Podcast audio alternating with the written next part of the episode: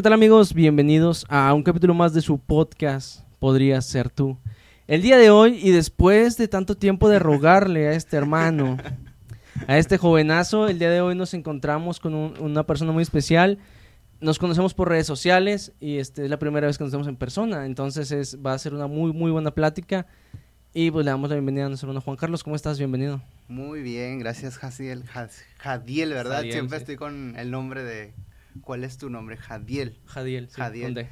No, la verdad que también me da risa porque, pues si no me equivoco, son como unas eh, seis, siete veces las que me has hecho la invitación y por X, oye, no hemos tenido la oportunidad, no hemos coincidido con nuestras agendas, pero de veras que te agradezco la invitación y pues ahorita aquí espero que sea de bendición a las personas que siguen tu proyecto, eh, lo cual me parece muy interesante. Bueno, a lo que me metí a la página me pareció muy interesante. Gracias, muchas gracias. Y este, sí, banda, les aclaro algo, no es como que yo le esté diciendo todos los días de que, eh, ven, carnal, ven. Sino que hace mes y medio, casi dos meses, Sí, así es. este, por ahí le mandé la invitación, le dije, oye, carnal, ¿cómo ves? Me gustaría que salieras. Y me dijo que sí, o sea, no fue como que, no, sabes que no, yo cobro porque soy muy guapo". No, no, me dijo, sabes que sí, está sin problema, pero por agen- la agenda, tanto de él como mi agenda, había estado un poco Sí, complicado. sí. Realmente sí se nos complicó bastantito, pero gracias a Dios aquí estamos. Sí, incluso yo te decía, o sea, eh, si, si hay, hay algo urgente, pues deposítame, no tengo ningún problema por venir. Y yo, oye, pero es que nadie me había cobrado tanto, pero pues bueno, déjame junto ahí, rompimos el marranito, hermanos, y aquí estamos. No, no se crean. Veníamos platicando ahorita que nos fuimos a encontrar.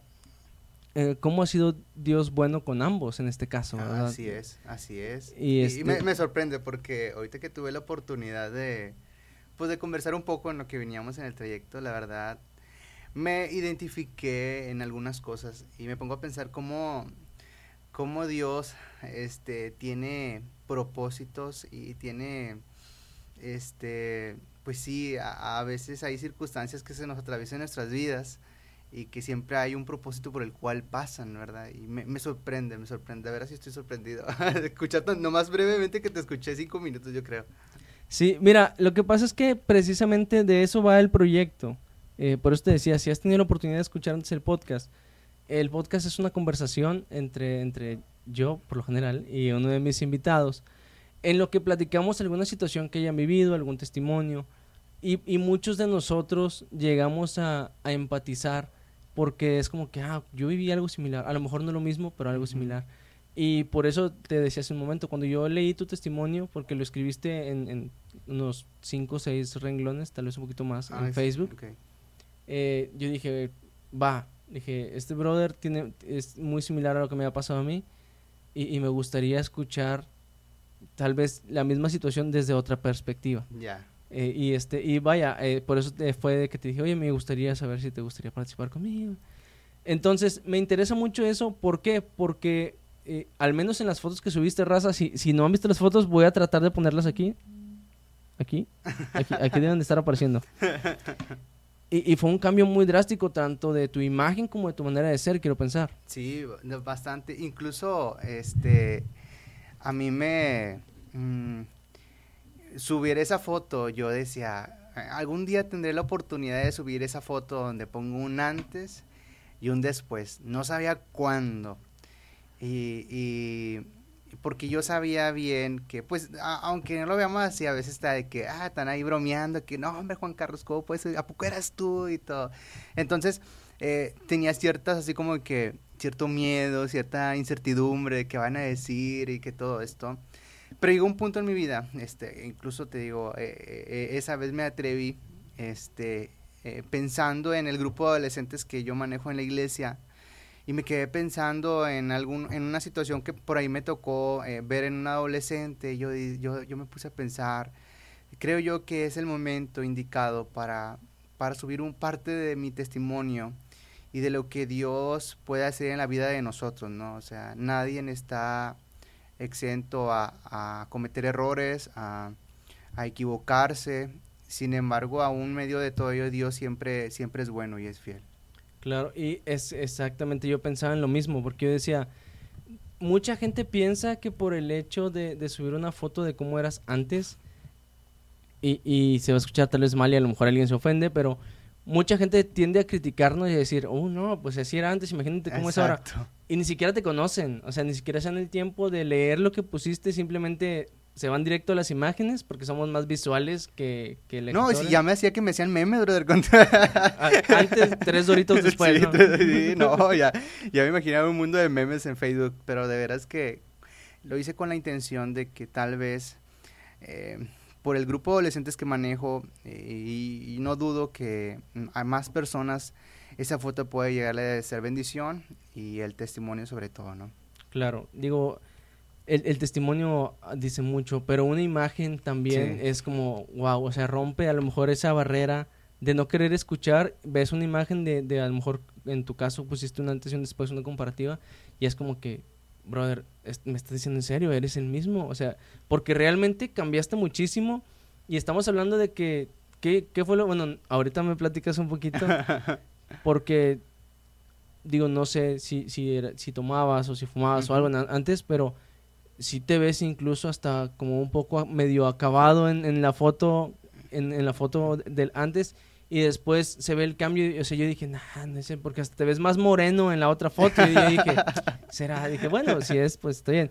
Y, precisamente quería preguntarte acerca de que si te gustaría contarnos un poco de cómo fue tu testimonio, cómo fue ese cambio, cómo llegó Dios a tu vida. Por supuesto, yo encantado, este... Fíjate que yo nací, eh, no nací en una cuna cristiana, para, para ser honesto. Eh, mi familia este, no, no es de una cuna cristiana. Eh, tampoco puedo decir que pertenecía a alguna otra religión, porque tampoco ellos seguían a ninguna religión. Este, eh, en aquel tiempo yo estuve viviendo un tiempo con mis abuelos en, Tamaulipas. Y eh, mi familia, mis padres, ah, sí. Tranquilo, tranquilo, viejo. Aquí la gente de Tamaulipas es bienvenida con nosotros. no, y lo de cuenta que yo vivía con mis abuelos y bueno, un tiempo breve estuve con ellos eh, por parte de mi padrastro.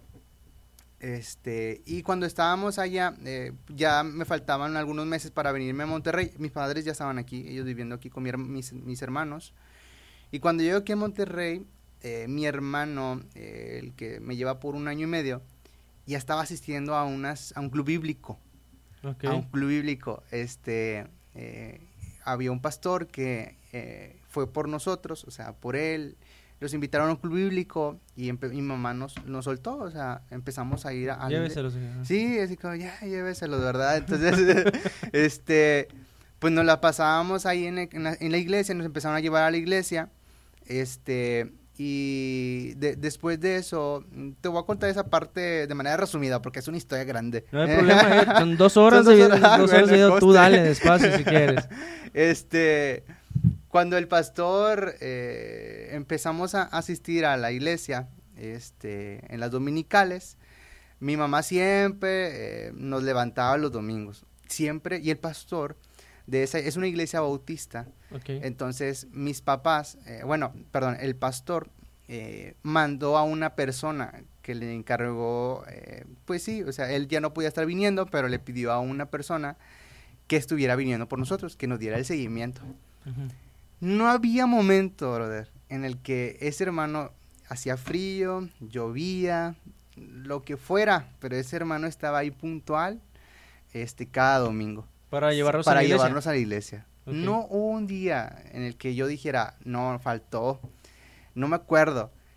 Al contrario, nos quedábamos dormidos. Y mi mamá decía, no, hombre, Carlos, se quedaban dormidos ustedes. Y de repente tocaba la puerta el hermano.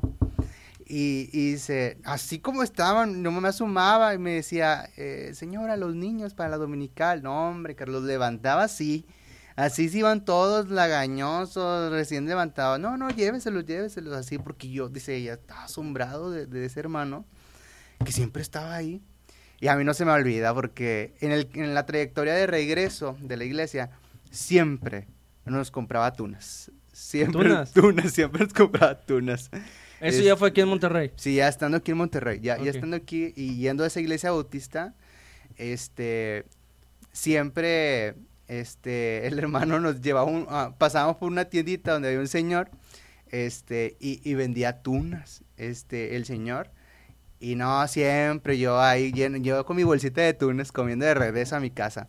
No, pero yo sorprendido porque ese hermano siempre fue fiel, eso sí puedo negarlo.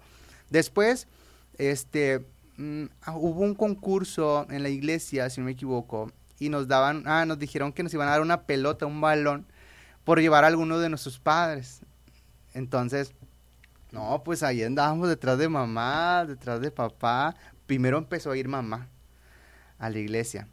Después mi papá, este, fue, y fue cuando me ganó una pelota porque llevamos a papá en un culto de la tarde. Este, y, y, y ándale, eso ya tenía, yo creo que empecé de los nueve años hasta como los once, mi mamá fue, y como un año después, mi papá fue a la iglesia. Ok. O sea, tenías tres, tú tenías tres años asistiendo al templo. Sí, ajá. Cuando ya iban tus padres, los dos. Ah, bueno, sí, ajá. Cuando, cuando yo empecé, yo ya tenía tres años, ya empezaron los dos a empezar a ir. Sí. Eh, primero fuimos nosotros chiquitos, eh, en las dominicales. Nos influyeron para traerlos de una otra manera. Los hermanos estuvieron ahí detrás de mis papás. Primero mi mamá y luego mi papá. Ok, ok. Y, y, y ahorita hasta la actualidad, hasta la actualidad, o sea, bautistas de hueso colorado mis padres, entonces eso no los mueves por nada. Ok, ok. Fieles a la misma iglesia, este, iglesia bautista del tabernáculo ahí, este, pero mis padres, este, actualmente siguen yendo a la misma iglesia, este, fieles. Eh, llega un proceso de la adolescencia en la que todos, todos se quieren revelar. Este, es la parte, yo nunca había entendido esa parte mm, cuando dicen que los adolescentes empiezan a revelarse, llega una edad en la que te empiezas a revelar, empiezas a tomar tus decisiones, a, a querer que desde que mi vida, entonces yo llegué a esa edad como a los 15, mm, 16 años. 15, 16 años empecé a lidiar con ese tipo de toma de decisiones. Este, con el empezar a revelarme a las salidas, y aún así mi papá siempre nos tuvo a raya. O sea, mi mamá y mi papá a raya, a raya, a raya. Este... ¿A qué hora te metían de la calle? No, o sea, yo creo que para las nueve y media yo estaba dentro de mi casa hasta los 14, 15. ¿Ya, ya habías cenado y te ibas a bañar o ya te habías bañado para No, ya, ya, ya me había bañado. No, ni me bañaba, así me dormía. nadie se preocupaba en ese tiempo por bañarse. este, Había mucha agua, como quieras. total. este, ah, bueno, entonces, para ese momento, eh, mis padres, a, los 14, 15 años, eh, yo empiezo a tener, a lidiar con el tema de, de la salida, de que no me gustaba. Yo la verdad no había experimentado nada de, de afuera, porque te digo, mi papá aún nos tenía así bien agarrados. Pero mira, aquí es donde yo me quedo sorprendido, brother, porque a mí no se me olvida de dónde empecé a cambiar mucho. Eh, estando en la iglesia donde crecimos, este, me tocó escuchar a dos jóvenes, eh, eran más grandes que yo, y, yo trataba como de que quererme involucrar con esos dos grandes, ¿no? Porque eran los graciosos de la iglesia, los populares, entre comillas, y, yo intentaba como que ser parte de ellos. Entonces yo escuchaba que ellos decían, no, es que, que habían ido a una fiesta, que este había tomado, que este había fumado, que no sé qué estaban haciendo. Entonces cuando estoy escuchando ahí, me dicen, ah, tú estás bien chiquillo, tú no conoces de eso, vete de aquí. O sea, me hicieron menos, menos. En ese momento me hicieron sentir tan mal, de que me hicieron sentir así como de que, que yo desconocía las cosas, que me, me hicieron así como un, no sé, o sea, como novatos y como que, ay, ¿tú qué sabes de la vida? O sea, ese tipo de cosas. Y a mí me dolió. O sea, a partir de ahí me marcó. Empezar a ser marcado. ¿Tenías que 14 años? 14, 15 años tenía. 15.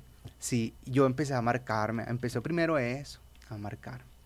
Ah, o sea, porque yo nunca había tomado, nunca había fumado, nada de esas cosas. O sea, para mí jamás. Yo, yo tenía las convicciones bien firmes porque había crecido pues yo siempre estuve involucrado apoyando en aquel tiempo a, líderes de jóvenes eh, en los clubes bíblicos, en, andar, siempre me andaba llevando al instituto a limpiar, o sea, donde estudiaba él, o sea, yo andaba siempre activo en las cosas de Dios.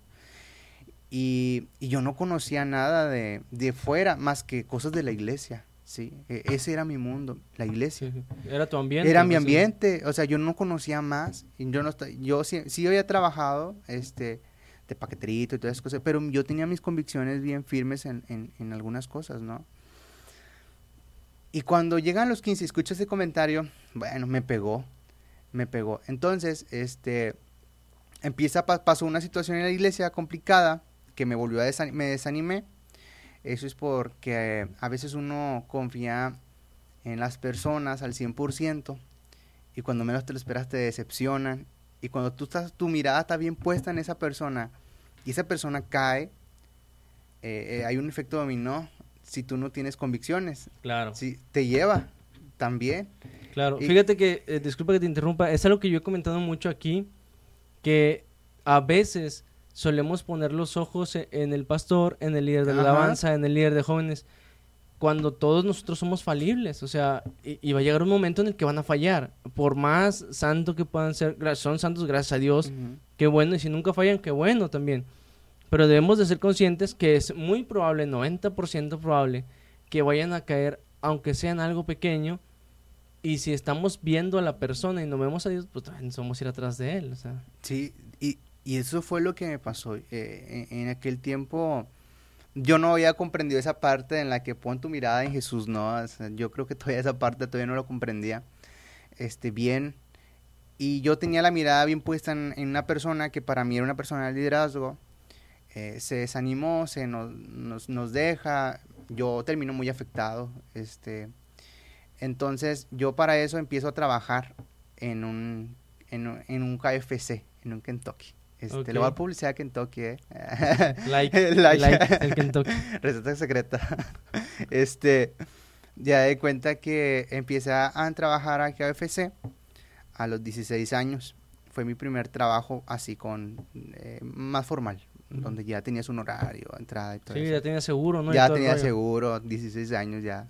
Estaba este, ya cotizando el seguro y todo, este, y pasó a, entré a KFC y yo empiezo a estar de lunes a viernes en el turno de noche, o sea, de 7 a 11 de la noche. Y los sábados y domingos de 8 de la mañana a 5 de la tarde, más o menos ese es mi horario, ¿sí? Entonces, lo que pasó fue que empecé a convivir con amistades, este, por supuesto, pues no eran cristianos, entonces yo empecé a, a, ser influido en, empezar a ir a fiestas, porque las primeras veces yo no empecé a ir, me hacía así como que, ah, es que me tengo que ir o que tengo que hacer esto. Después, este, la presión, la presión de, pues, de tu entorno eh, te lleva a que, bueno, deja voy, pues para no verme mal. Y yo empecé, para cumplir. sí, para cumplir. Primero fue para cumplir. Le dije, no, con una que vaya. Entonces, pero las fiestas eh, eran chavos de mi edad, 17, 18 años, 19. Y pues estamos de acuerdo que esos son, son años en los de la fiesta. Dije, vamos para allá, para acá. Y yo empecé a asistir a, a muchas fiestas, ¿no? Este, y, en la prepa, eh, yo había comenzado bien el primer semestre y el segundo porque yo estaba jugando fútbol en el equipo de la prepa. ¿En cuál prepa? Eh, no la quiero quemar o de nada, no te creas. la nueve, la nueve. Este, La, prepa nueve, este, de las águilas.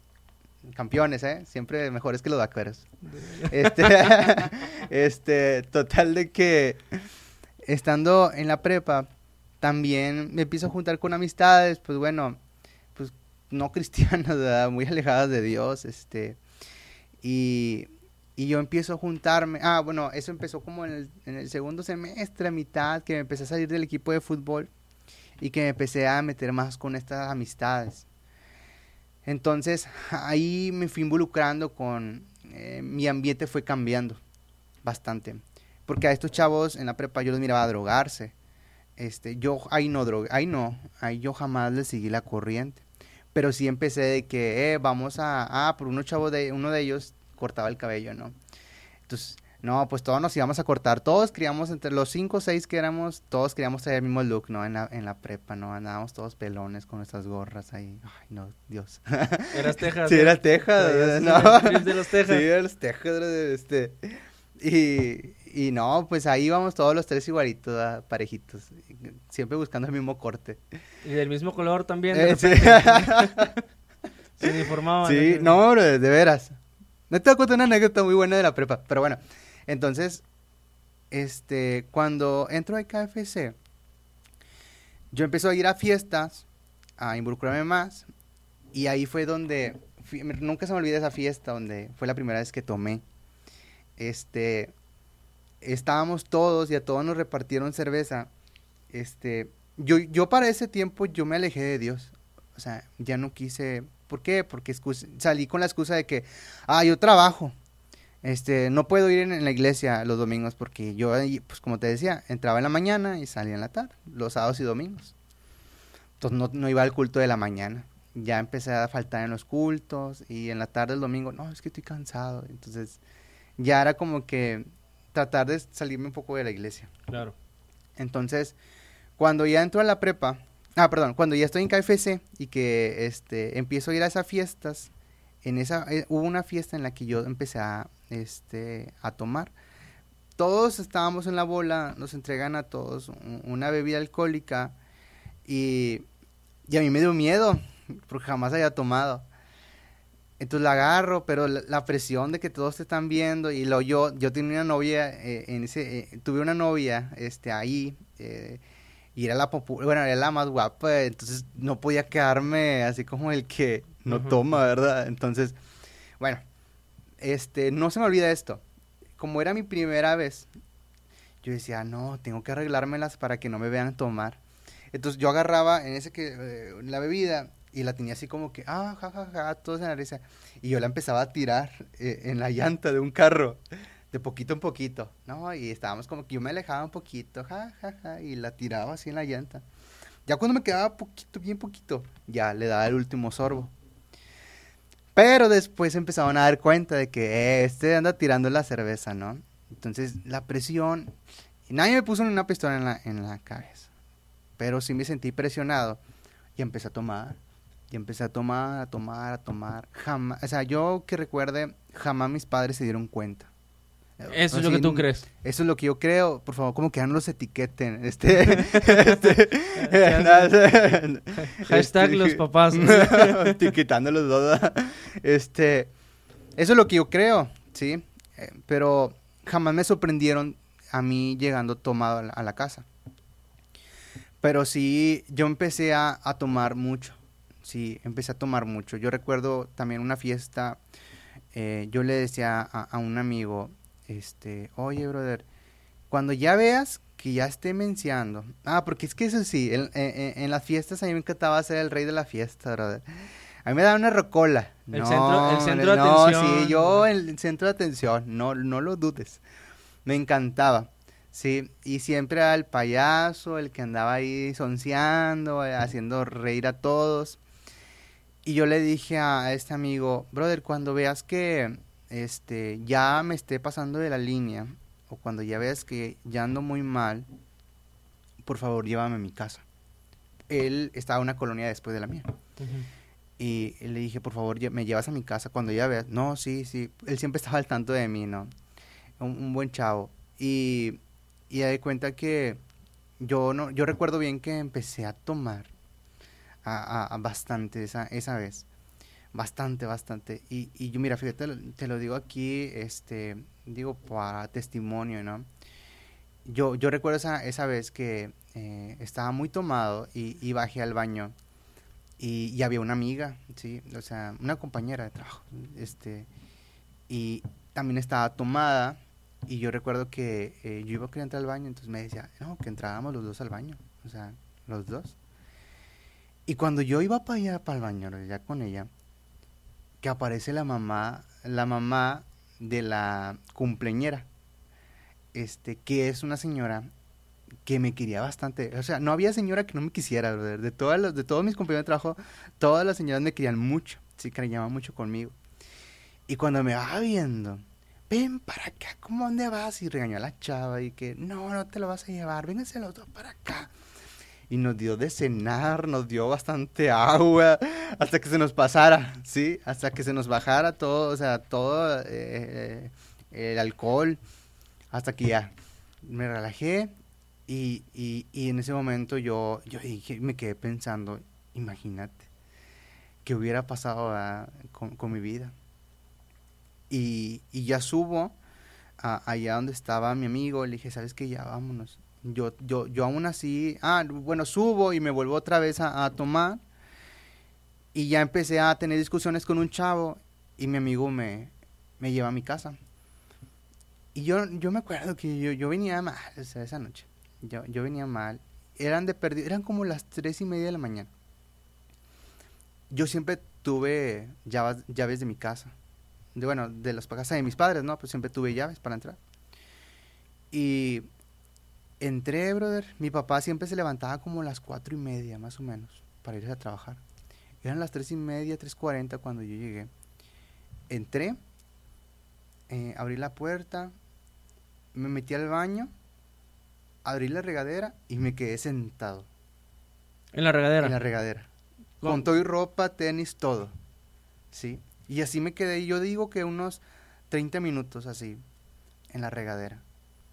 Y ya como cuando ya reaccioné, ya que me dio, ya, ya se, reaccioné, mi ropa, o sea, de volada, a, cambiarme rápido. Y cuando ya dejo mi ropa en el canasto, de volada, no hago tanto ruido, este, y que me tapo, sonó la alarma de mi papá.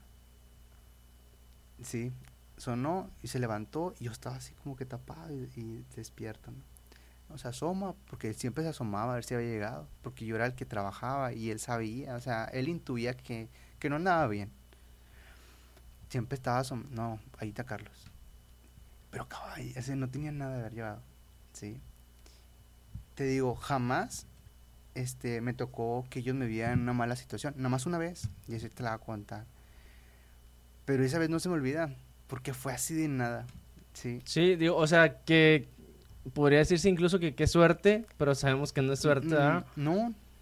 Que justo, o sea, sí, justo te tapaste y ti, ti, fue como que... Sonó la alarma. Y me imagino que tu papá es, es eh, old school, de esos que suena la alarma tit y apenas suena el primer tit y ya le está picando para que se calle, ¿no? O sea, es como mi abuelo, yo viví muchos años con mi abuelo. Entonces, mi abuelo no ocupa ni alarma, viejo. O sea, a veces le gana el reloj y se para de que 4.59 y abrió los ojos y, este, y yo, oiga, tranquilo. Pero bueno, me decías. Ah, esa vez no se me olvida. Este, y, y yo, no, súper mal. Después tuve un problema con mi papá, con mi padrastro. Este, tuve discusión con él eh, porque empecé a llegar muy tarde, empecé a, a, tener, así, a salir a fiestas. Él, él, sabía que no andaba bien, ¿no? Pero pues eh, el detalle es que cuando llegas a una edad en que empiezas a ganar dinero y tú piensas que ya la haces tú solo, o sea, empiezas a querer como que independiente y uno cree que todas las puede, ¿no? Empecé a tener discusiones con él y, y no se me olvida, o sea, no, pues si quieres vete a la casa, o sea, aquí son las reglas y son las reglas, ah, pues no me gustaban tus reglas. Y pues agarré mis cosas, mi mochila, llené mi ropa yo para eso tenía muchas amistades, o sea, donde me podía quedar. No, a mis, aguardé mis cosas. No, pues bueno, me voy. No le pensé dos veces, nada, pues me voy. Y ya, me salgo. No, yo no, nunca se me olvida, brother, porque yo vi a mi madre, hombre, llorar. Yo ese día la deshice, sí, la deshice, la deshice. Y y salir a la puerta de la casa y mi hermana se acerca conmigo y llorando mi hermana y me dice, Carlos, pero ¿por qué te vas?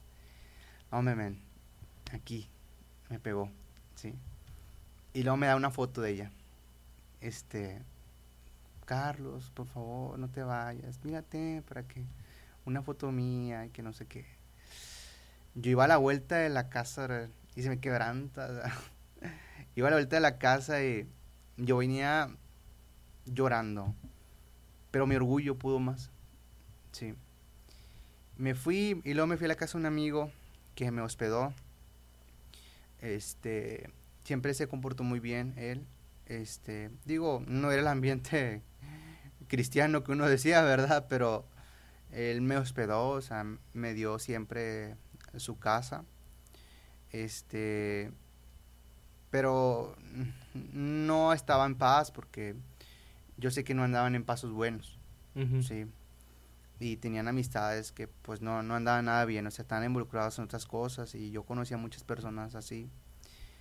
Y, y o sea, cualquier cosa podía pasar, puede llegar gente a esa casa, tirar a, a los que estaban ahí, entonces fue, fue muy complejo y duré yo creo que unos 6, 7 meses ahí con él. No me acuerdo cuánto duré, fíjate, con él, pero duré, sí duré un buen tiempo con él. Me acuerdo que una vez este, iba a ir a una fiesta y, y yo, no, yo no fui a una fiesta a la cual fui invitado. Y, y fíjate, eh, eh, eh, en ese antrito balasearon a, los chavos que estaban ahí, ahí adentro, ¿no? Balasearon al grupo, pero pues afectaron a muchos que estaban ahí adentro. Y yo me quedé pensando, ¿qué hubiera pasado si hubiera ido ahí? Si esa vez no fui, algo pasó que no fui. Y luego me quedé pensando, hombre, ¿qué hubiera pasado si se hubiera ido? Y después un amigo se iba a cortar el, eh, el cabello a, a, una parte y, esa vez yo habíamos acordado vernos para cortarnos el cabello. Y por X y no pude ir. Oye, pues no lo mataron ahí por Mitras. Porque él estaba mal, le andaban malos pasos. Y me quedé pensando, ¿qué hubiera pasado si hubiera ido? Sí. Yo siempre me quedé pensando, ¿qué hubiera pasado si hubiera ido?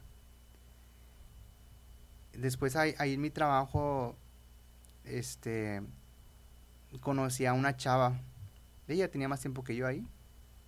Y, y una vez limpiando los trastes ahí, este, empezó a, a cantar una canción cristiana. No me acuerdo cuál fue, pero ella estaba silbándolo. Y yo empecé a silbar la canción con ella. Y luego vuelta conmigo. Te la sabes. Y yo, ah, poquito. Y luego me dice, ¿pero cómo? Porque todos me conocían que era bien guatoso yo, o sea, ¿pero cómo? No, mis papás van a una iglesia, yo crecí. Y ella, ella, era la hija de un pastor. Ok.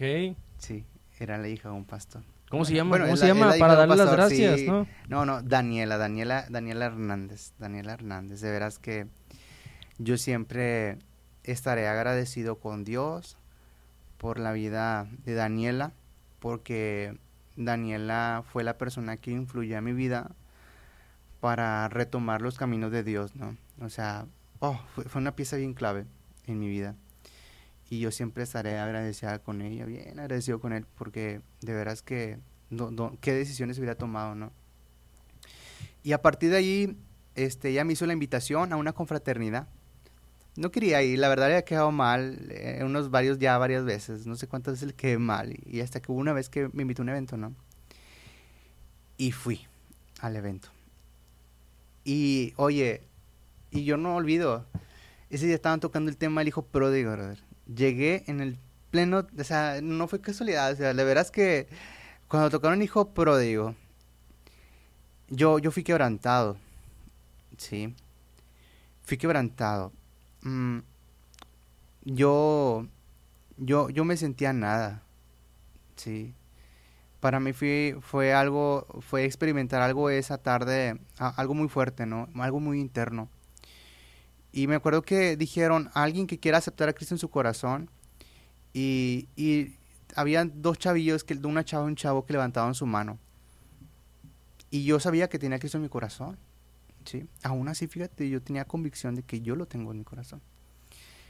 Pero dijeron algo que me llamó la atención, me dijeron, alguien que quiera reconciliarse y rendir cuentas a Dios y pedirle una nueva oportunidad. Y esa vez yo levanté la mano y me subieron ahí arriba y la mamá de Daniela este nos hizo orar a, ellos dos por la salvación, yo por, por porque Dios me diera una nueva oportunidad. Oré y empezó un proceso para mí. E, e, esa es una iglesia de Pentecostés.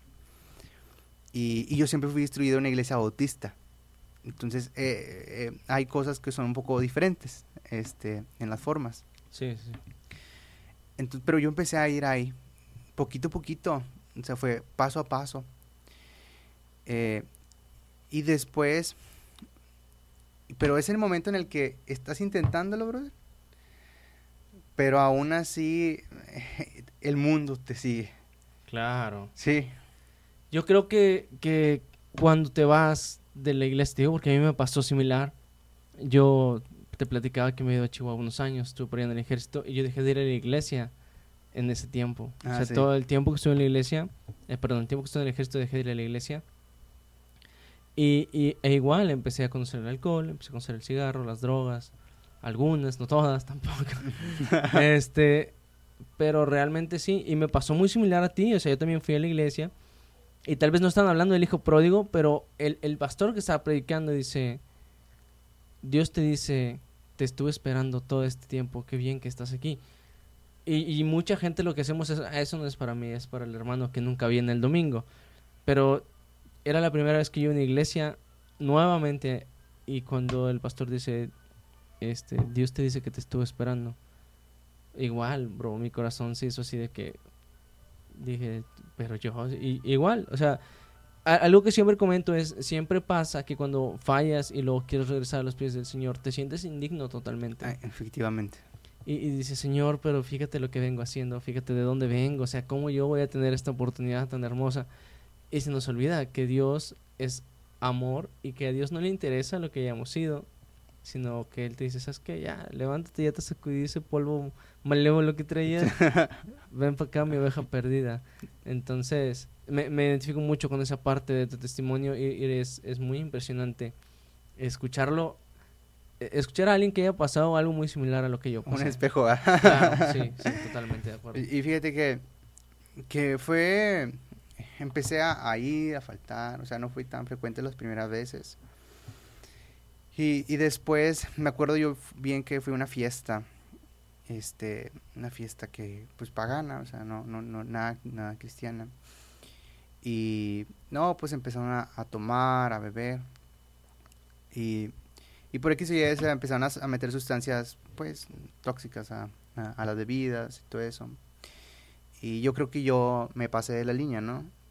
Y, y yo andaba mal, ¿sí? Y cuando me regreso a mi casa, nada, bueno, sí, cuando yo vivía con el mismo chavo. Pero cuando regreso, a- cuando regreso allá a mi casa, o sea, donde me estaba quedando, yo no llegué a la casa, yo simplemente llegué a un Oxxo que está en la esquina. Este, y me fui al Oxxo, me compré un agua y me quedé sentado en el Oxxo. Eran como las dos y media de la mañana o tres, brother. Yo me estaba muriendo de frío en pleno calor. Estaba muriendo de frío. Estaba temblando. Me dolía la cabeza. No, no me sentía terrible en ese momento. Y ¿sabes a quién le marqué? A mi papá. Le marqué a mi papá. Papá. Y no había tenido comunicación con él durante varios meses. Y le marqué, pa. Y me dice, ah, lo me contestó. Y todo dormido, ah, pues eran las tres. Sí. Le digo, pa, me siento mal. Ven por mí. Le dije. ¿Dónde estás, Carlos? Estoy aquí eh, en, en el Oxxo, en la colonia Villas. Y papá me dijo, ok, ahí voy, espérame. Llegó papá a los 15 minutos, rápido se vino, yo creo. Me subo al carro, reinclino el carro todo y me fui así temblando, temblando. Y luego me decía, papá, Carlos, ¿qué, qué? ¿Qué pasó? Dije yo, no, tengo gripe o me quiere dar gripe, sí. Lle- Llegué a mi casa y me acosté en la cama y mi mamá me vio, Carlos, todo, ¿cómo estás? O sea, no, me quiere dar como que gripe, mamá, o sea, no, nada, o sea, además tengo escalofríos. Y ponme cobijas para que se me cortara según esto la, temperatura. Ponme, ponme cobijas, ponme bastante cobijas para sudar todo lo que sea posible, ¿no? Me puso como unos tres cuatro cobertores y tapado. Bueno, una hora después, brother, era un dolor de cabeza. Yo prefería morirme, ¿sí? Y yo le pegaba a la pared, más que me duele, me duele la cabeza, o sea, no aguanto el dolor de la cabeza. Todos asustados, mis papás. Carlos, no, hombre, vamos, vamos a llevarte a, las urgencias. Y me llevaron a urgencias. Y me dijeron, no, es que le tiene que ir una limpia de sangre, que no sé qué. Pero en ese momento me inyectaron una, una, una inyección de aceite para bajar no sé qué. No, hombre, jamás voy a olvidar esa inyección, hombre. No, estuvo fea esa inyección, ¿eh? De veras, que jamás se me quitó ese dolor, como que quedó la marca de esa inyección. Me llevaban rápido urgencias, me llevaron a clínica, pues ahí duré un día, me echaban limpia sangre, todo, sueros y todo. Ah, y después salí. Pero ahí fue cuando entendí que Dios me está así, hablando. Fíjate, todos, todos tenemos un punto de quiebre. ¿A, qué me refiero con esto? Muchas veces cuando nos alejamos del Señor, estiramos tanto la liga, estiramos tanto y forzamos tanto y, seguimos creyendo que, o sea, Dios nos sigue amando, claro. Odia lo que hacemos porque estamos pecando. Pero nosotros estiramos esa, esa liga de la gracia de que todavía estoy en tan... O sea, es como cuando en la noche estás durmiendo con tu carnal y te destapa y tienes frío. y, y agarras tantita cobija así nos aferrábamos nosotros a tantita gracia. Es como que yo todavía estoy abajo de la gracia. Cuando realmente, cuando tu hermano te quita la cobija, sabes que ya no tienes cobija, viejo. O sea, pero mejor te levantas y agarras otra cobija. Entonces, nosotros no podemos levantarnos y agarrar otra gracia, porque solamente existe la gracia del Señor. Pero no, no nos toca más que aceptar que ya, o sea, ya, o sea, Dios nos ama así. Pero nosotros queremos estirar tanto la gracia que llega un punto en donde ya ni siquiera estamos debajo de la gracia porque ya se nos olvidó y, fíjate, pensaba preguntarte cuál había sido tu punto de quiebre, pero creo que nos estás diciendo justo, justo esa parte. ¿Qué, ¿Qué pasa después de que sales de urgencias? Fíjate, ya después de urgencias, yo eh, pasan, pasan algunas cosas en la familia. Yo regreso a mi casa. Ya me regreso a mi casa, ya, ya regreso con mis padres. Este. Y. Ah, bueno, yo siempre tuve conflictos en la manera de pensar con mi padrastro, ¿no? Y para esa, para los, ya eran los 18 años, yo ya estaba trabajando en una empresa, eh, en una empresa. yo ya estaba trabajando en una empresa. Me salí del KFC. Y me salí del KFC porque llegué a un punto en el que yo ya no estaba madurando. O sea, dije yo aquí me estoy perdiendo en vez de madurar. O sea, no. Lo estaba viendo más como que me estoy perdiendo y bien feo. Y, yo recuerdo que estando en una junta este, con todos los chavos, nos habían regañado. ¿Del KFC? Sí, en el KFC. ¿No conoces a Jorge? ¿Jorge Canizales? No. No, él estuvo también en KFC. No, no, ya sé que le haya hecho algo malo. no, pero me acuerdo que una vez este, hicimos una, una fiesta y la amanecimos y, este, y no llegamos a, a trabajar. A trabajar, muchos, o sea, muchos llegaron bien tarde. La gente estaba enojadísima, pues sí, o sea, irresponsabilidad enorme. Y me acuerdo que hice una junta y ella dijo, porque al final de cuentas todos pensaban que yo había uno de los que había influido, ¿sí? Y ella dijo, o sea, aquí todos pueden llegar a ser alguien en la vida, todos. Pueden tener puestos, pueden subir aquí en KFC a un puesto más alto, bla, bla. Y volteó conmigo y me dijo, menos tú. A partir de ahí, no pasó ni una semana y renuncié. ¿sí? Ok, ok. Sí, digo, si yo sentí feo que me lo estás platicando, brother, ya te imagino tú en ese momento. No, o sea, yo me reí, porque todos se rieron. Y yo, pero me taladró. Sí, toda la semana me taladró. Y renuncié. Me fui. Dije, no, y Dios fue muy bueno conmigo y me dio un trabajo más formal en una empresa industrial. Muy, muy bueno fue Dios, sí. Y para eso yo ya había regresado a mi casa, ya había pasado toda la situación esto de, de la inyección. Yo estaba avanzando en la iglesia Pentecostés de, de mi amiga. Mm, empecé a avanzar un poquito más porque eh, pues su hermana fue mi novia, entonces pues es hija de pastor y entonces... Tenías motivación. Sí, tenía motivación, este, y, aún así el pastor pues está detrás de ti, ¿no? Y de veras que fue un, eso fue dar un paso un poquito más fuerte, o sea, como que ir avanzando más rápido, ir trabajando, sanando algunas cosas. Ahí empecé a dejar música que pues ya no, ya no era beneficiosa para mi vida. Eh, y en la brevedad que tuve esta relación, la verdad fue mucha bendición porque hubo cosas que cambié, que fui quitando, fui quitando. Y cuando yo regreso a mi casa y todo esto, yo, yo y mi padrastro no teníamos, este, mm, nuestra manera de pensar era muy diferente, ¿no? Y aún así teníamos ciertos recorcitos, ciertas cositas, ¿no? Y en la empresa donde yo entré, yo recuerdo bien que eh, el director de, el director global de recursos humanos de esa empresa, ¿En cuál empresa era, viejo? ¿Qué Rur, Pumpen, se llama Rur Pumpen. Dándole publicidad a las bombas. este... No me falla, aquí, aquí nadie nos paga por nada, así que podemos decir lo que sea. la empresa de Rur Pumpen, de veras que fue una gran escuela. Ahí conocí, Dios me dio mucha gracia, de verdad fue bueno, porque Dios desde lo abajo me fue subiendo hasta un puesto bueno ahí. Y, Dios me dio la oportunidad de conocer directamente al dueño de la empresa, a tener pláticas con él, a preguntarle cosas sobre la vida. Y me dio un amigo que es el director global de recursos humanos, ¿sí? El ingeniero San Martín. Y de veras que ese hombre trabajó mucho en el área de mi orgullo, a tratar de arreglar las cosas con mi padre. Cuando arreglé las cosas con mi padre, muchas cosas cambiaron para bien. Claro. Todo se fue acomodando en mi vida. Poquito a poquito. Todo se fue acomodando. Desde la parte laboral, la parte espiritual, este, con mi familia, empezamos a avanzar, ¿sí? Y poquito a poquito, todo, ¿por qué? Porque eh, este hombre me retó a ir con mi padre a pedirle perdón, a disculparme por todos mis errores, por todo lo que le había hecho abrazarlo, ¿sí? Y que no es algo fácil, aceptar tus errores y, pedir, o sea, mucha gente podemos decir, ¿sabes qué? Perdón, pero realmente no lo sientes y, no sirve de nada, o sea, porque es como si no hubieses dicho nada. Pero realmente aceptar que, te equivocaste y pedir una disculpa es muy difícil. No, de veras que sí, bro. Y me costó. Y, me, y fueron varias semanas en las que él me estuvo diciendo, terapiando.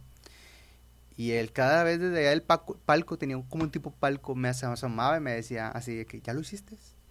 Y yo no me reía, él pasaba de largo, ¿sí? Pero me llevó a mi límite, ¿sí? Y en esa parte hizo que yo arreglara muchas cosas en mi familia, ¿sí? Dios lo usó a ese hombre. Después yo mm, termino mi relación, pero yo sigo avanzando. Fui tratando de mejorar. Pues sí, aún así yo, yo para, la, para ese tiempo que andaba con esta chica, pues yo me vestía mal, mi corte de cabello era muy mal todavía, o sea, yo estaba en un proceso y era obvio, o sea, que... O sea, pues ¿todavía, ¿todavía andas pelón? Sí, no andaba pelón, o sea, todavía, sí. Y pues la, nuestro nuevo fue breve, pero fue de bendición, porque me hizo aprender muchas cosas buenas y de avanzar algunas cosas en la iglesia. Después, ahora sí, hay un cambio de proceso. En la forma de vestir, en mi cabello. Empezó a cambiar muchas cosas en mí. Y empecé a levantar un ministerio de niños. Yo fui, yo me acerqué a Dios y mi familia se acercó a Dios por medio de un club bíblico. Yo siempre he tenido la idea de que siempre voy a trabajar de esa manera. Sí, siempre mi interés va a ser los niños, adolescentes, y de esa manera traer y arrastrar a los padres. Sí, porque así fue la manera en que mis padres se acercaron a Dios, por nosotros. ¿Sí? Y levanté un ministerio de niños muy padre, que Dios me dio la oportunidad de un equipazo este, en esa iglesia.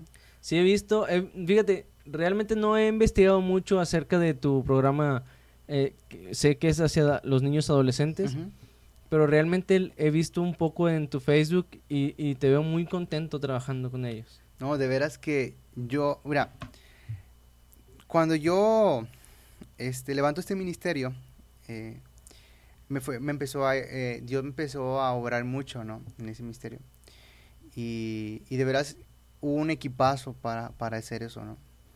Eh, desafortunadamente pasaron situaciones en esa iglesia, este, y pues en la cual, pues algunos se retiraron y dentro de ellos también me retiré, ¿sí?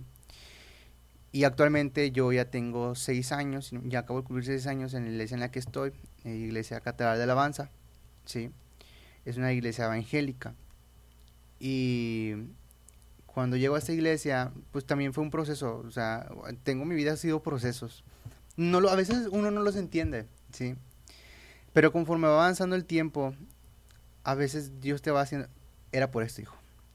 Claro. Sí, o sea, o uno mismo entiende, ah, eh, ah, ah ándale, ah, usamos el, ah, sí. Pues es que dime, yo no entendía antes, pero ahora ya como que estoy agarrando el cotorreo. sí, sí, claro.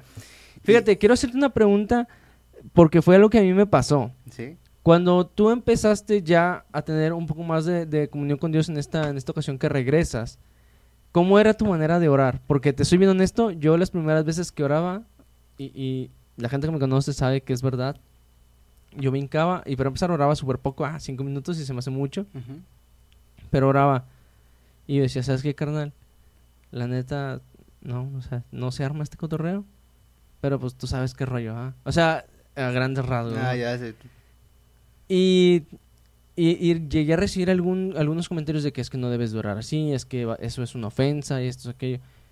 Sin embargo, yo creo que mientras tu oración sea sincera, Dios descifra tu dialecto extraño en el que estás orando y Él te entiende, ¿no? O sea, por eso mi pregunta es, eh, ¿tú, tú empezaste, o sea, ¿tú cómo orabas? ¿Qué palabras usabas o cómo, cómo fue? Como yo, como ya tenía, pues como crecí en una iglesia, bueno, entre comillas crecí en una iglesia bautista, pues por supuesto que yo ya sabía orar, sí, o sea, yo ya había, instruido, ya había sido instruido en la parte de la oración y cómo hacerlo y toda esa parte, ¿no? Pero cuando ya regreso otra vez a los caminos de Dios, este, no se me olvida una vez una oración, o sea, eh, yo miraba a jóvenes orar elocuentemente, con palabras extraordinarias, que yo decía, ¿cómo me gustaría saber orar como él? ¿Sí? Lo único que yo hacía, o sea, en aquel, cuando yo empecé así como que avanzar, avanzar un poquito, yo recuerdo que no me hincaba, decía Dios, Mm. yo no soy nadie. No soy nadie, ni, siquiera tengo las palabras para, para pedirte algo. O sea, ¿quién soy yo para pedirte algo? Sí, después de haberte fallado tanto. Yo lo único que le decía a Dios, yo nomás te pido que, que me des de tu gracia. Sí. Y si algo no estoy haciendo bien, que me lo hagas saber. Sí. es conciso. Sí, trataba de que si algo no estoy haciendo bien, házmelo saber. Sí. Y era todo. ¿Por qué? Porque a veces para mí era complicado tener oraciones elocuentes y decir, por favor. Sí. Todavía no. Sí. ¿Quién eres para orar así? y aventarte. Claro. Yo mismo, o sea, Exacto, muchas, muchas veces nosotros mismos estamos así como que, ah, o sea, estás orando y dices, ah, ¿yo de dónde me sé esa palabra? Con, hasta con los ojos cerrados te preguntas tú mismo, ¿yo de dónde me sé eso? yo ni siquiera oro así. Pero sí, o sea, volvemos a lo mismo. Si de repente se nos olvida que Dios es tan grande y, su amor es tan increíble que no le interesa que fuimos ayer, que fuimos antier. Si nosotros reconocemos nuestro pecado, Él nos perdona. Gracias a Dios primero, ¿verdad? Sí. Por eso y, y, nosotros nos olvida y es como que, ah, ah, sí es cierto, Dios me perdona. O sea, ya hasta después te digo que usamos el, ah, sí, Dios me perdona, ¿verdad? Pero sí, digo, realmente creo que has llevado un proceso realmente impactante y, y, fíjate, no eres la primera persona que conozco que viene a, a, los caminos del Señor eh, primero como hijo y luego ya su familia. O sea, en el caso de mi familia fue igual. Mi mamá empezó a ir a la iglesia y después mi mamá llevó a mi abuelo. Mm. Y de ahí ya nosotros pudimos nacer en un hogar cristiano, pero fue de, de parte de, de parte de, mi mamá, sí, fue la que, ella siendo una niña, llevó a mi abuelo. Entonces, te digo que es, es, es verme muy, reflejado en ti en muchas cosas, en muchas actitudes, en mucho comportamiento. Y digo, ah, ok, sí, yo también hacía eso, yo también hice eso, yo también, yo también dije esto, yo también puse eso. Sin embargo, es, es sorprendente saber cómo Dios, tal vez no igual, pero la misma problemática la trata de manera diferente con, cada persona. Sí, o sea, tiene un diferente proceso para cada uno, ¿no? Y, y yo, yo a lo largo de los años, yo me, ahorita a esta edad, ya el siguiente domingo, primeramente Dios cumplo ya 28 años, brother. 28 años. ¿28? 28. Y todos me dicen, Juan, te ves de 23, 24, gloria a Dios. Yo acabo de cumplir 29, brother. sí. Ah, sí, pues hace poquito que te felicité.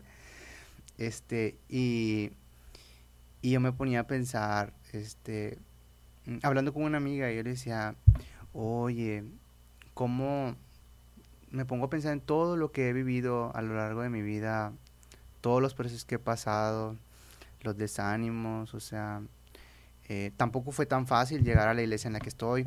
Fue un proceso muy difícil los primeros tres años. Este, pero ah, es que a veces, primero Dios trabaja un área. Ok, aquí es donde vamos a trabajar con Juan Carlos. Ya como que brincas el primer nivel, así, sigue un segundo nivel, ¿sí? Cuando llego a la iglesia y que digo, Dios, no, ya no me voy a cambiar, Dios, de iglesia, yo te voy a servir, pase lo que pase, yo voy a ser fiel contigo. Pasa. ¿A qué le decía eso? ¿Cómo para qué pase? Entonces Dios empieza a trabajar otra área conmigo. Estás como cuando una vez le dije, una, una vez, y esto es 100% real, no fake, estábamos en la iglesia y, yo soy bien fan del fútbol, bro. De hecho, ahorita juegan los Tigres, ahorita no más, pero... Hay que ser tigre, de haber sabido no iba a venir al eh, podcast. pero, espérame, este, estábamos, eh, iba a jugar Tigres en una final contra los Rayados, la final que ganamos, por cierto, no te recuerdo. Este, y en, la iglesia estamos platicando con mis amigos, no, que sí, que no, jaja, jiji. Y les dije, es más, yo les prometo delante de Dios que si los Tigres son campeones, yo me voy a ir de misionero. Y me dijo una hermana de la iglesia, ten cuidado con lo que le prometes a Dios. Y yo, ah, mira, yo estoy bien seguro de que van a ganar los Tigres. Le dije, pero en dado caso de que Dios no quiera que ganen, Señor, te cambio y me voy a de misionero porque queden campeones los Tigres. Y quedaron campeones los Tigres, viejo. Y te lo prometo que me da un poco de miedo, honestamente, ser misionero. Siento que ya estoy muy viejo para ser misionero.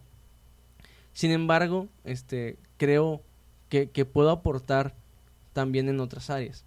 Pero si hay ocasiones en donde estoy orando y, de repente le digo, Señor, ¿te acuerdas que te dije que iba a ser misionero? Eh, te la cambio por otra cosa. te, la cambio. te la cambio. ¿cómo es? O sea, porque hubo, hubo, temporadas en donde yo sentí cargas muy fuertes por diversos países. Ya. Y yo dije, Señor, es en serio. Y, y luego se venía a mi cabeza, como contestándome yo hablando con mi conciencia. Tú dijiste que si quedan campeones los Tigres te ibas a ser misionero. Y yo, Señor, pero era puro cotorreo. o sea, la neta. O sea, ¿sí me explico? Sí. Entonces, eh, llega, llega esa parte en donde todo lo queremos arreglar pidiéndoselo a Dios como queriendo negociar con Él. Sí. Entonces, y es como que, chale, o sea, no se puede, con Dios no puedes negociar, o sea, con Dios eso no es y se acabó. Y, y ahorita que lo estás comentando, me, dije yo, ah, me acordé, o sea, me acordé porque dije, ok, o sea, yo lo, en, tu caso fue diferente, ¿no? Pero yo recuerdo que yo quise como que negociarlo y fue como que, eh, ¿qué onda? Te lo cambian, no seas así, ándale. pero sí, digo, disculpa, me salió un poquito... No, no, está, está pero, bien. Pero creo, creo yo que en ocasiones, como bien dices, o sea, Dios te cambia primero algo y luego le dices, ¿sabes qué, Señor? Sí, no importa, yo te voy a ser, ser fiel aunque, no, aunque haya persecución. Y luego Dios dice, ah, ok, mira, pues está listo para ser perseguido, sobres, ahí te va. Y luego te están persiguiendo y, Señor, ¿por qué nos persiguen? ¿Qué pasó? ¿No quieren que te estuvieran persiguiendo? O sea... Y, y, a, y fíjate que, que siento yo que Dios me ha llevado de nivel, a nivel, a nivel, a nivel. A veces me quedo pensando, Dios, ¿y cuándo va, va a ser el momento en el que me digas, este, estás preparado para ciertas cosas? O ese es el momento para llevarte esto. y, a veces, ¿cuándo me, ¿cuándo me, vas a, ¿cuándo me vas a hacer entender aquello que pasé? O sea, ahorita tengo 28 años y, y yo me apasiono en las clases con los adolescentes. Y cuando se van todos, se van todos los adolescentes, cuando yo, yo, yo a ellos, este, eh, que les doy las pláticas o que estamos tocando un tema, yo me apasiono, brother. Yo me apasiono, grito y me emociono, salto. Yo soy muy apasionado, ¿sí? Y cuando se van ellos, y yo veo que están todos así, es decir, yo veo que algunos reflexionan, están pensando en el tema. Y que ya se van todos, me quedo sentado y me quedo pensando, ahora entiendo por qué me hiciste pasar por esto. Claro. Sí, o sea, ahora entiendo. Eh, tal vez alguien de ellos está pasando por esto y, hoy tú me has usado para compartirle eso, ¿sí? Exacto, fíjate, y, y es algo que, que, yo siempre he dejado muy en claro. Yo toda mi vida he sido alguien muy extrovertido, soy alguien de que a mí me gusta ser el centro de la fiesta, yo, yo puedo agarrar un micrófono y, y obviamente eh, pesco el karaoke y canto un canto, si hay que participar en la iglesia, yo participo y me vale, yo paso y hermanos que vamos a cantar un canto, si se lo sabe, cante conmigo, yo canto con el hermano que está cantando enfrente. Y en ocasiones pasan ciertas cosas que, que se me salen de las manos. Soy una persona que trata de tener todo controlado siempre. O sea, yo, yo cuando llegaste, digo, no es, no es spoiler, pero cuando tú llegaste yo ya tenía todo listo me faltaba si acaso acomodar tu, tu imagen, acomodar la mía obviamente, pero todo lo demás ya estaba listo. Y era como que, ok, vamos a llegar, se va a sentar, vamos a empezar, tan, tan, tan, tan, o sea, y, y, voy paso a paso a paso, y es lo que sigue, lo que sigue. Y soy muy cuadrado a veces en eso. Trato de ser muy perfeccionista. Y cuando no me salen, me estreso y me enojo y hago coraje. Entonces, en ocasiones en la iglesia ha pasado cosas que a mí se me salen de las manos y que no tienen que ver conmigo sino que yo digo, bueno, esto no se puede controlar, pero digo, no, pero ¿cómo no? Sí se puede y tenemos que hacerlo así. No, es que no se puede así. Eh, es que vamos a hacerlo así, es más práctico. No, pero es que así no se puede hacer porque nos estamos brincando, esta norma nos estamos haciendo esto. Pero es que esto es más... No, pero es que no. No, pero... Y entonces entra ahí un conflicto, un conflicto interno con mi... Con mi eh, no, no quiero decir capacidad de liderazgo porque escucho muy, muy egocéntrico, pero con mi manera de tratar de controlar todo el cotorreo y de repente se me olvida que en la iglesia no soy una persona que controla las cosas, porque el control proviene de Dios. Yo solamente, si Dios me da esa oportunidad, puedo llegar a ser un vaso que Él use en la iglesia, puedo ser un instrumento. Entonces empiezo, ok, y me quedé el 20. Entonces es como, como, sí, vaya, como tú dices ahorita, o sea, pero, pero, ay, ¿cómo decirlo? Y, y, en ocasiones que compartes, pues si yo de repente platico mi testimonio con la raza, porque la raza que me invita a compartir mi testimonio, y este, se, se, quedan así que, wow, o sea, has pasado mucho cosas. Y yo siempre les digo, sí, pero no esperes a pasar un testimonio. O sea, no esperes a que te pase algo para que digas, yo ya tengo mi testimonio para poder contarlo. Sí. No, hay, hay un. Se va a escuchar muy extraño, pero hay un canto, una canción, canto, de Grupo Respaldo, no sé si los ubiques, Grupo Respaldo es un grupo eh, cristiano que toca norteño, sierreño, ah, alterado, pero cristiano. Y, hay, y hay una canción que dice, no hay, no hay por qué esperar que todo vaya mal para buscar a Jesucristo. Dice, y es que, y es que la verdad lo dejamos al final, o sea, otra parte de la canción dice, y es que al final lo dejamos, lo dejamos al final. Dice, la verdad es que dejamos a Dios al final y eso nos caracteriza como iglesia. Que queremos solucionar todo nosotros en nuestras manos y queremos tenerlo todo y dejamos a Dios de lado.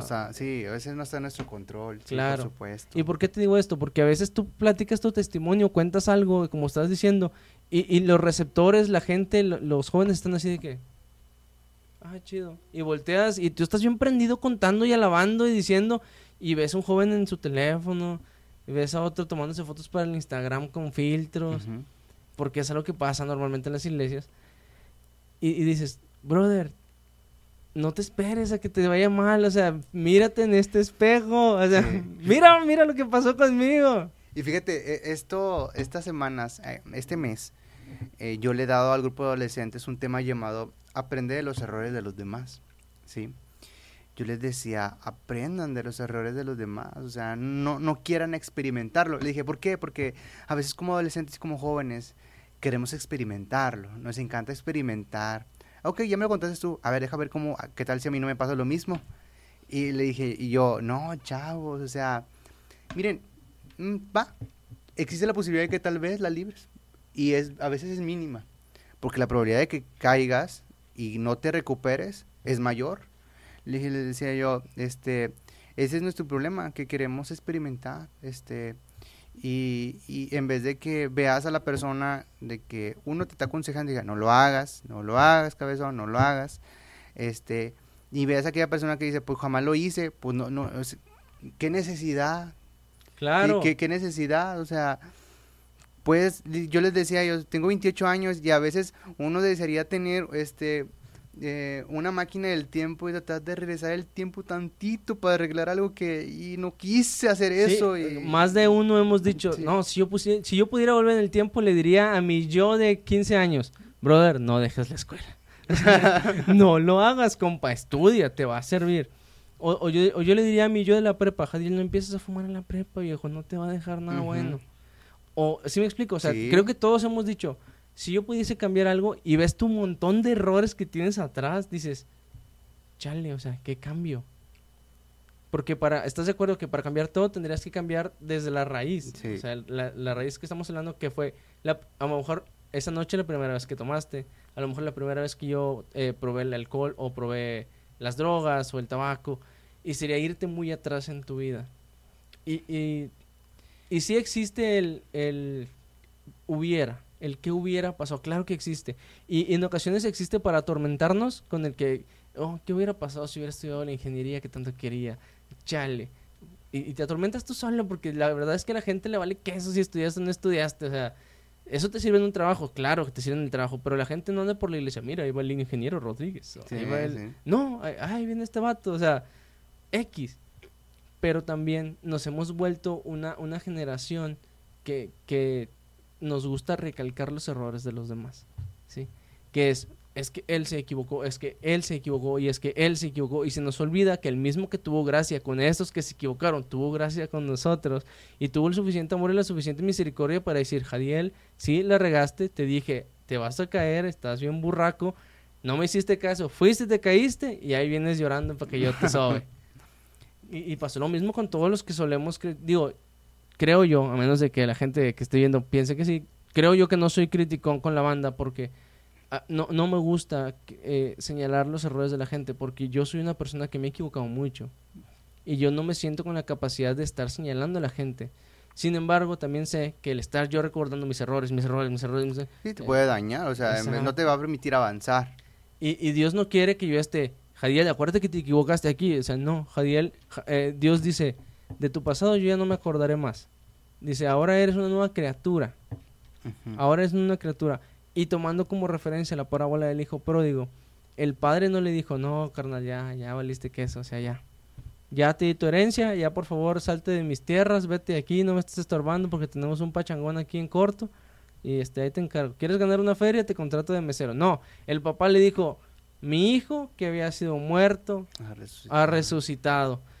Vístanlo. Y le puso un anillo en su... Que en aquel entonces poner un anillo en el dedo era darle esa autoridad que tenía obviamente la persona a quien le pertenecía el anillo. Entonces Dios nos trata de esa manera, pero nosotros somos bien cabezones, como bien decías ahorita, y, se nos olvida y decimos, no, Señor, es que, pues es que yo antes era bien borracho, Señor, y, yo, yo siento que no te puedo servir ahorita. Y Dios arriba, yo me imagino a Dios arriba así de que, este vato no entiende que yo ya lo perdoné. O sea, no sé, digo, no sé si te ha pasado a veces algo así. Y fíjate que eh, yo, eh, el domingo pasado me acuerdo que oraba, le decía, chavos, vamos a orar ya para despedirnos de la clase.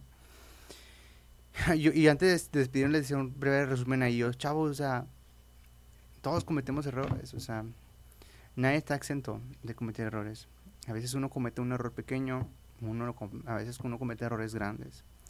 Le digo yo, a veces son errores con gracia y a veces son errores que nos causan profunda tristeza, ¿no? A veces errores, este, eh, a veces no pensamos, pero a veces nuestros errores dañan a las personas que están a nuestro alrededor. Sin y, a veces, y a veces son irreparables. Y a veces son irreparables. Yo decía, le dije yo, yo no, yo les decía yo, fíjate, yo, yo no sé cuál sea su situación, le decía a los adolescentes, tal vez no has cometido un error como los que yo ahorita te estoy explicando, o porque yo usé personajes como Sansón, eh, personajes como Pedro, eh, porque les decía los, eh, por, qué, se cometen errores, ¿no? Entonces les daba diferentes perspectivas de por qué cometen errores, ¿no?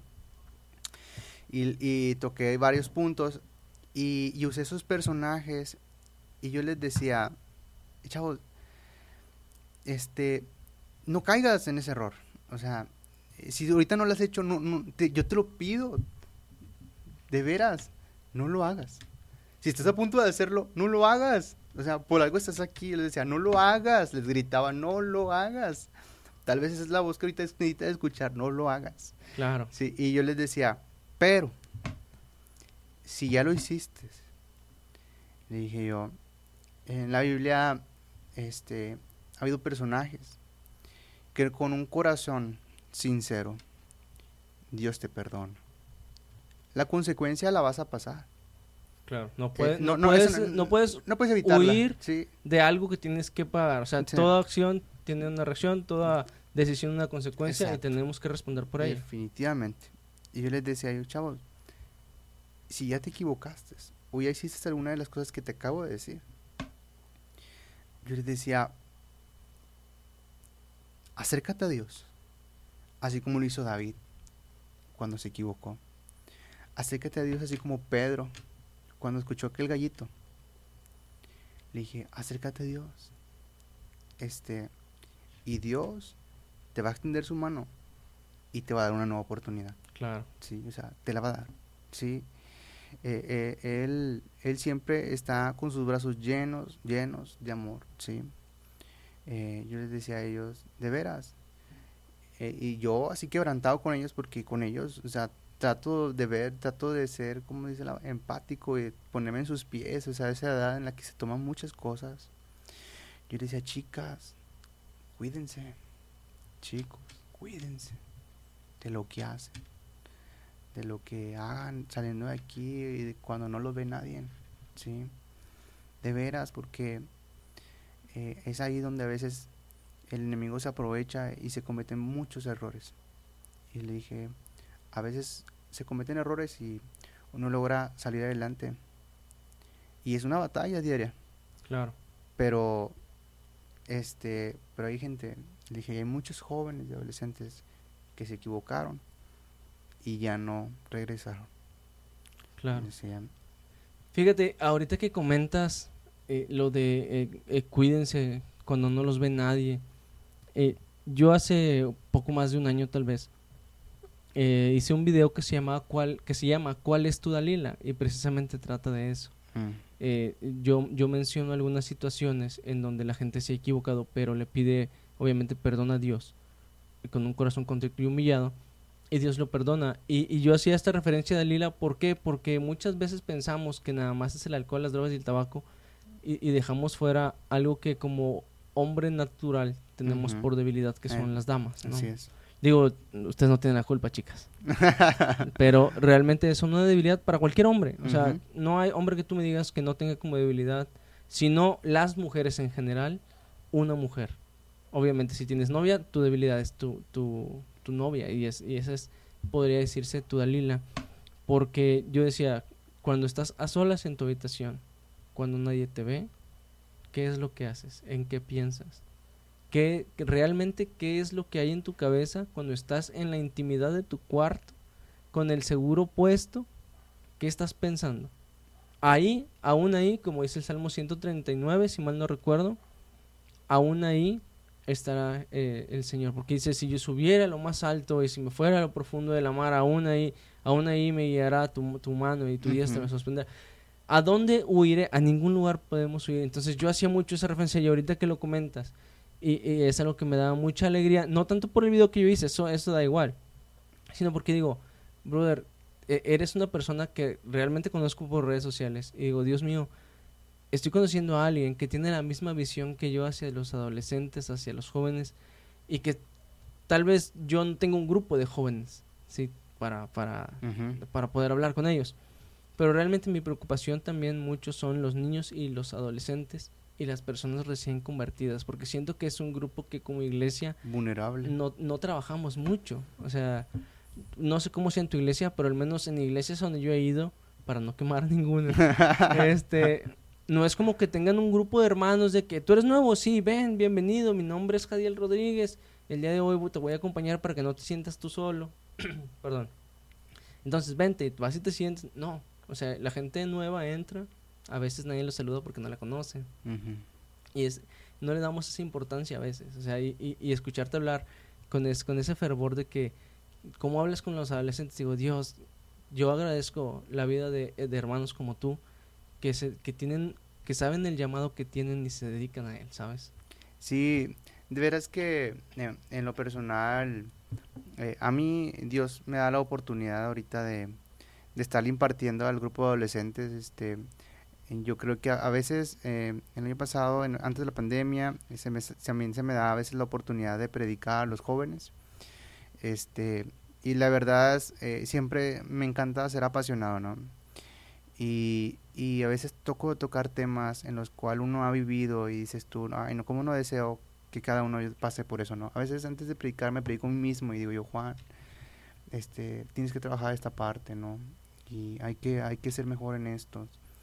Y, y a mí me encanta eh, este, eh, compartirles y tratar de, pues, de que, de que pues, bajo el testimonio eh, ellos, ellos puedan tomar mejores decisiones, ¿no? O sea, yo no deseo que ellos caminen por un camino diferente, ¿no? De verdad es que uno trata de, de que vayan por el camino correcto, este, y es una bendición, de verdad, es una gran bendición y una dicha que me hayan dado la oportunidad en la iglesia en la que estoy, eh, el que lleve a cabo este ministerio con los niños. Y en ocasiones salimos más ministrados nosotros que ellos y, de sus mismas situaciones, porque a veces ellos no dimensionan el hecho de decir, ¿sabes qué? Yo tenía una bronca y Dios me ayudó de esta manera. Y, y uno que ya está más grande dice, wow, o sea, ver cómo Dios se mueve en un adolescente es, es increíble, porque los adolescentes, si algo tienen precisamente, es que de todo adolecen. sí, de, y de ahí su nombre. Pero ver cómo Dios obra con ellos, o al menos a, a, mi persona, te hablo a título personal, para mí es muy increíble cuando Dios habla a través de un adolescente, porque digo, Dios, realmente tu poder no tiene límites, porque ¿cuántos psicólogos no han tratado de demostrar en dónde está la falla de la adolescencia, la pubertad? Y ahí van a seguir, porque mientras Dios no les dé la sabiduría para encontrar la solución, no la van a encontrar. Sin embargo, Dios, te, Dios escucha al adolescente, Señor, fíjate que tengo esta bronca y Dios le dice, ok, me lo pediste de una manera sincera y creo que el hecho de que yo te ayude te va a bendecir. Ahí te va. Y te queda así como que, wow. yo, yo me asombro mucho. ¿sí? Eh, eh, Juan, eh, antes de, de, pasar casi a la parte final del podcast, primero quisiera agradecerte porque te has tomado el tiempo. yo siempre hago una broma cuando mis invitados vienen de lejos este, eh, por decir, ha, ha, venido gente de los límites de Apodaca con, con Juárez, y digo yo, ¿no? Cruzamos ríos, mares, un barco, ¿no?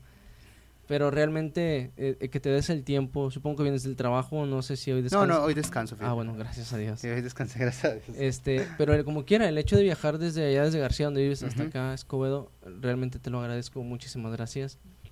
Y, y ha sido una, una plática muy edificante, realmente hoy, hoy Dios, Dios me ha estado hablando este, a través de tu testimonio y realmente te agradezco mucho que te hayas dado este tiempo. Eh, ha sido un gustazo conocerte, realmente eh, lo que he escuchado de tu testimonio, más lo que he visto de tu Facebook y, y el hecho de cómo de repente hemos platicado por audios o WhatsApp.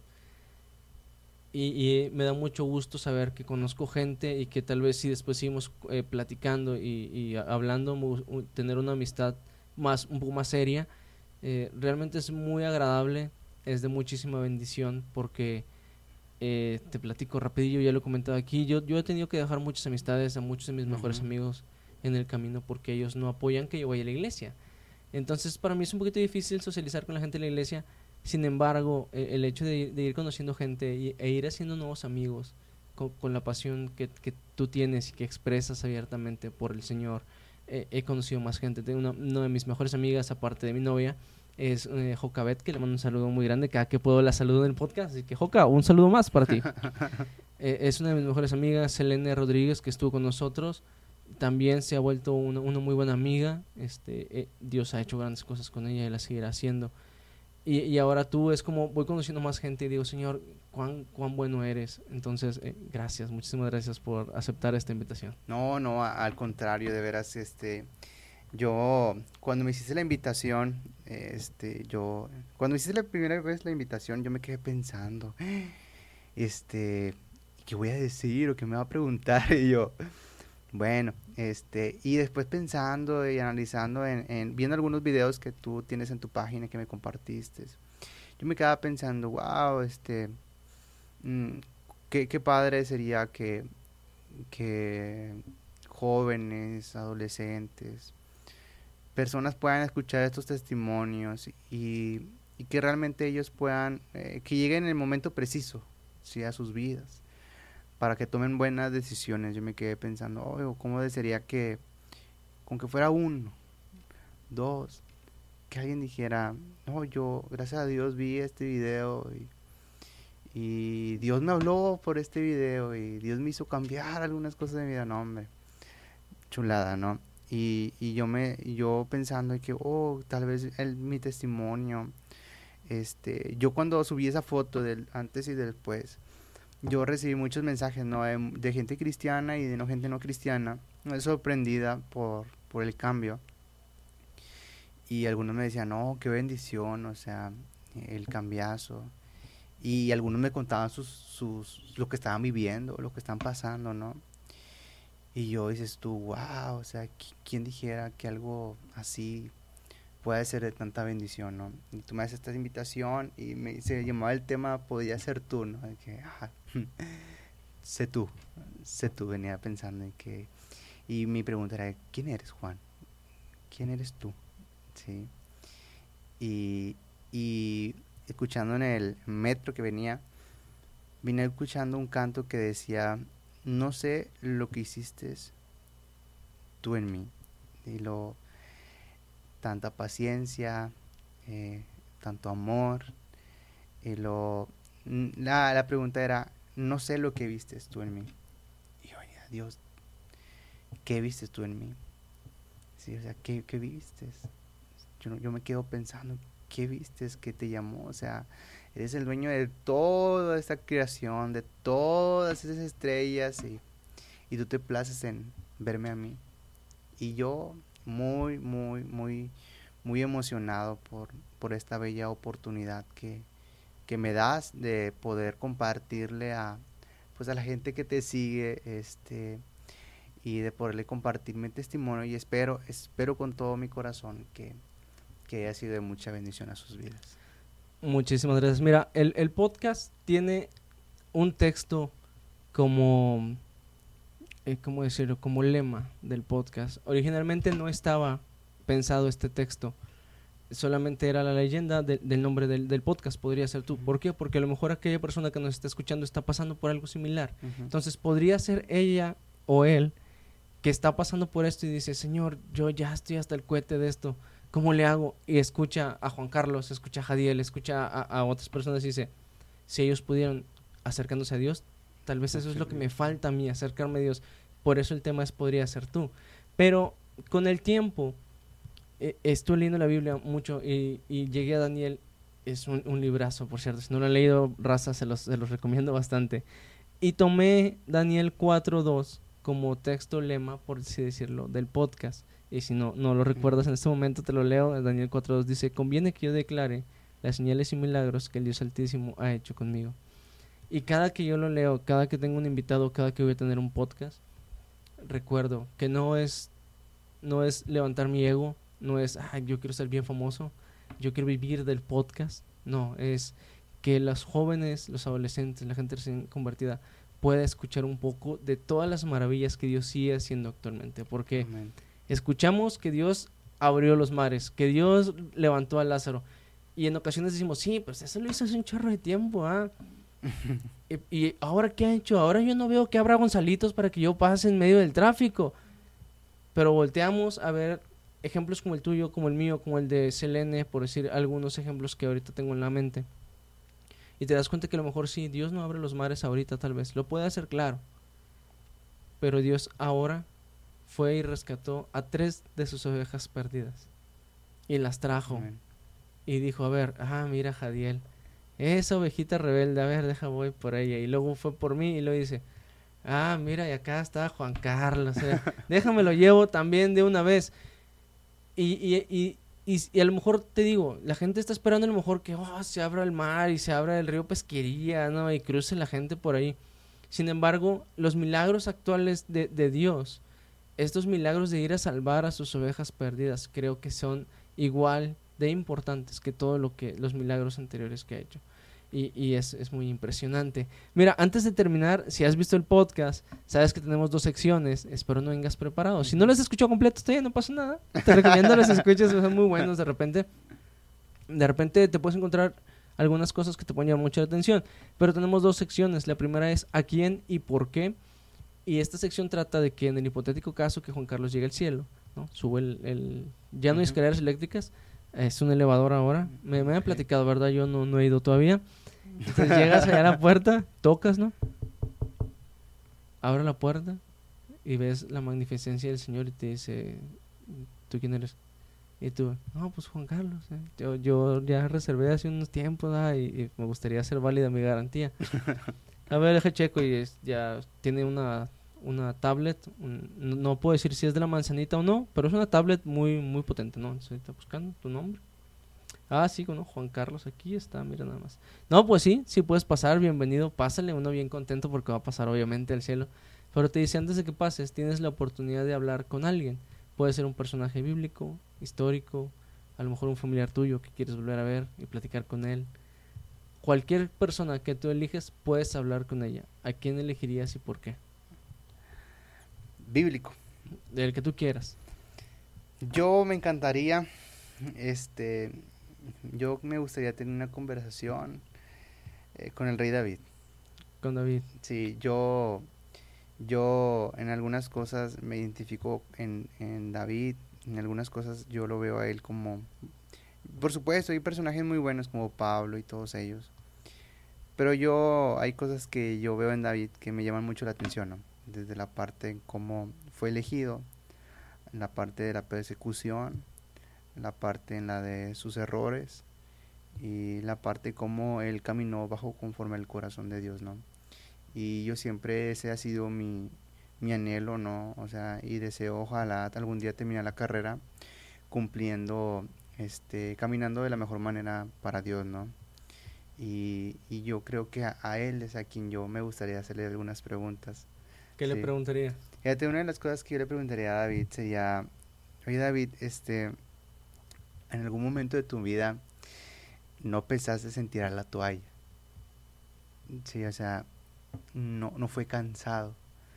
Porque, o sea, en todo momento al hombre lo querían matar, o sea, antes de que fuera rey, él fue perseguido, o sea, este, dice la Biblia que se hizo pasar por loco para que no lo, no lo mataran todavía también. Y yo me quedo pensando, fue un proceso largo para que él, un cierto proceso para que él tomara el reinado. David, en ese proceso no hubo un momento en el que te dio miedo, que estuvieras solo, que te sintieras abandonado, o que hayas pensado ese motivo de que, ay, ¿qué tal si Dios me abandonó? ¿Qué tal si me está pasando todo esto por algo que malo que hice, o porque me estoy equivocando, o no estoy haciendo lo correcto? No sé, algo sí me gustaría preguntarle. Yo creo que sería una plática muy interesante, o sea, sería sumamente interesante. Y bueno, pues ese fue a Kenny y por qué de Juan Carlos, se pueden ver por aquí. Este, y nuestra última sección, Juan Carlos, antes de, despedirnos, es El invitado te recomienda. Si queremos dos recomendaciones tuyas, pueden ser dos libros, dos eh, canciones, dos películas, dos lo que tú quieras, puede ser secular o cristiano y te voy a decir por qué. Porque eh, quiero que nos digas, ¿sabes que Yo cada que escucho, veo, eh, escribo, no sé, cualquier cosa que nos vayas a recomendar, me deja esto. O he aprendido esto de, de este tipo de cosas. ¿Sí me explico? Ok. Ok, muy buena, muy buena pregunta, muy buena pregunta. A ver, te voy a decir dos cosas que, que sí yo, deja, yo le recomendaría mucho. Una de las cosas que le recomendaría, pues algo de, algo de leer, ¿verdad? Hiciste. Lo que tú quieras. Eh, me encantaría que analizaran, de veras que les sería mucha bendición y espero que les marque sus vidas. Un versículo. Y, es mi versículo que es el que me ha hecho a mí eh, apasionarme y tomar las cosas de Dios de otra perspectiva. Y ese es Salmos 37, 4. Dice, deleítate a sí en Jehová y Él concederá las peticiones de tu corazón. De veras, analicen ese versículo. Yo se los compartiría y no me duraría hasta tres horas aquí. Pero de veras, analicen ese versículo. Es una recomendación que les dejo. Entiendan el versículo, entiéndanlo. Entiendan lo que dice. Este, porque tiene mucha profundidad ese versículo. Cuando lo logres entender, vas a ver las cosas de una perspectiva diferente y vas a disfrutar y, y a tener un gozo y apasionarte en las cosas de Dios de una manera extraordinaria, ¿no?